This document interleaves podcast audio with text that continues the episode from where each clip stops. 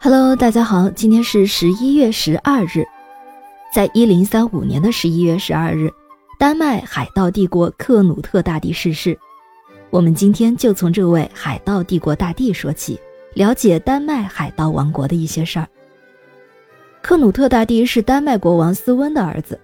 一零一二年，斯温率军击败英王艾塞列德二世后，英格兰就被一分为二，克努特控制着南部，埃塞列德二世的儿子艾德蒙特伊伦塞德控制着北部。过了不多久，艾德蒙特伊伦塞德病死了，克努特就完全控制了英格兰，并且继承了英格兰的王位。一零一九年，丹麦国王斯温去世之后，克努特又继承了丹麦王位。这样，他就同时成为两个王国的国王了。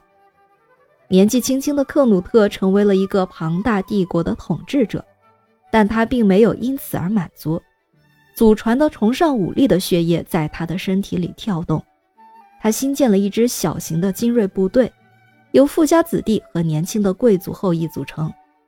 克努特把这支部队叫做御林军，他们总是跟随在克努特大帝的左右。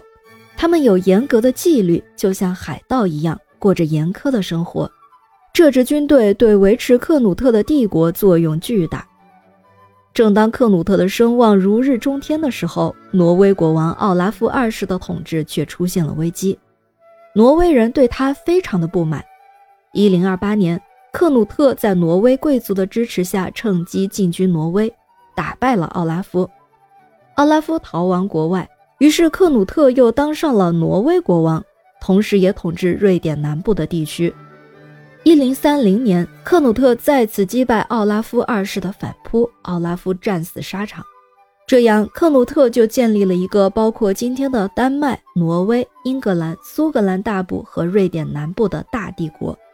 他本人也被尊称为克努特大帝，他的帝国呢也被称为北海帝国。是历史上唯一一个几乎统一了北海沿岸地区的帝王。在他的大帝国当中，克努特更喜欢英格兰。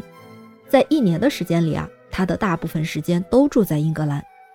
在英格兰，他一开始是以征服者的身份实行强硬的统治，但是后来可能是觉得不管用了，慢慢的转而采用绥靖政策，给寺院以大量捐款，取得当地教会的信任和支持。并且他还为消除丹麦人和英格兰人之间存在的差别而努力，所以今天我们可以看到丹麦和英格兰之间有很多的相似之处。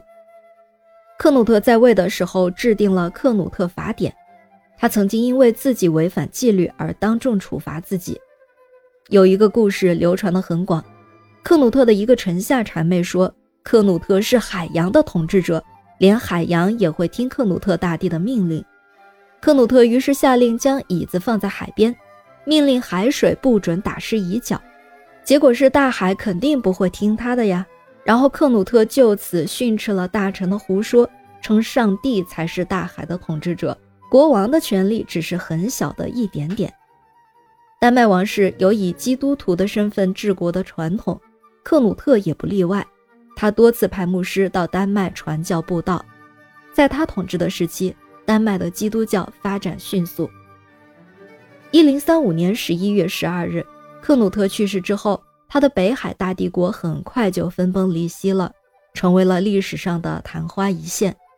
自此之后，海盗王国再也没有取得过骄人的战绩，克努特的统治也成为了北欧海盗最后的辉煌。感谢您收听今天的故事，咩咩 Radio 陪伴每一个今天。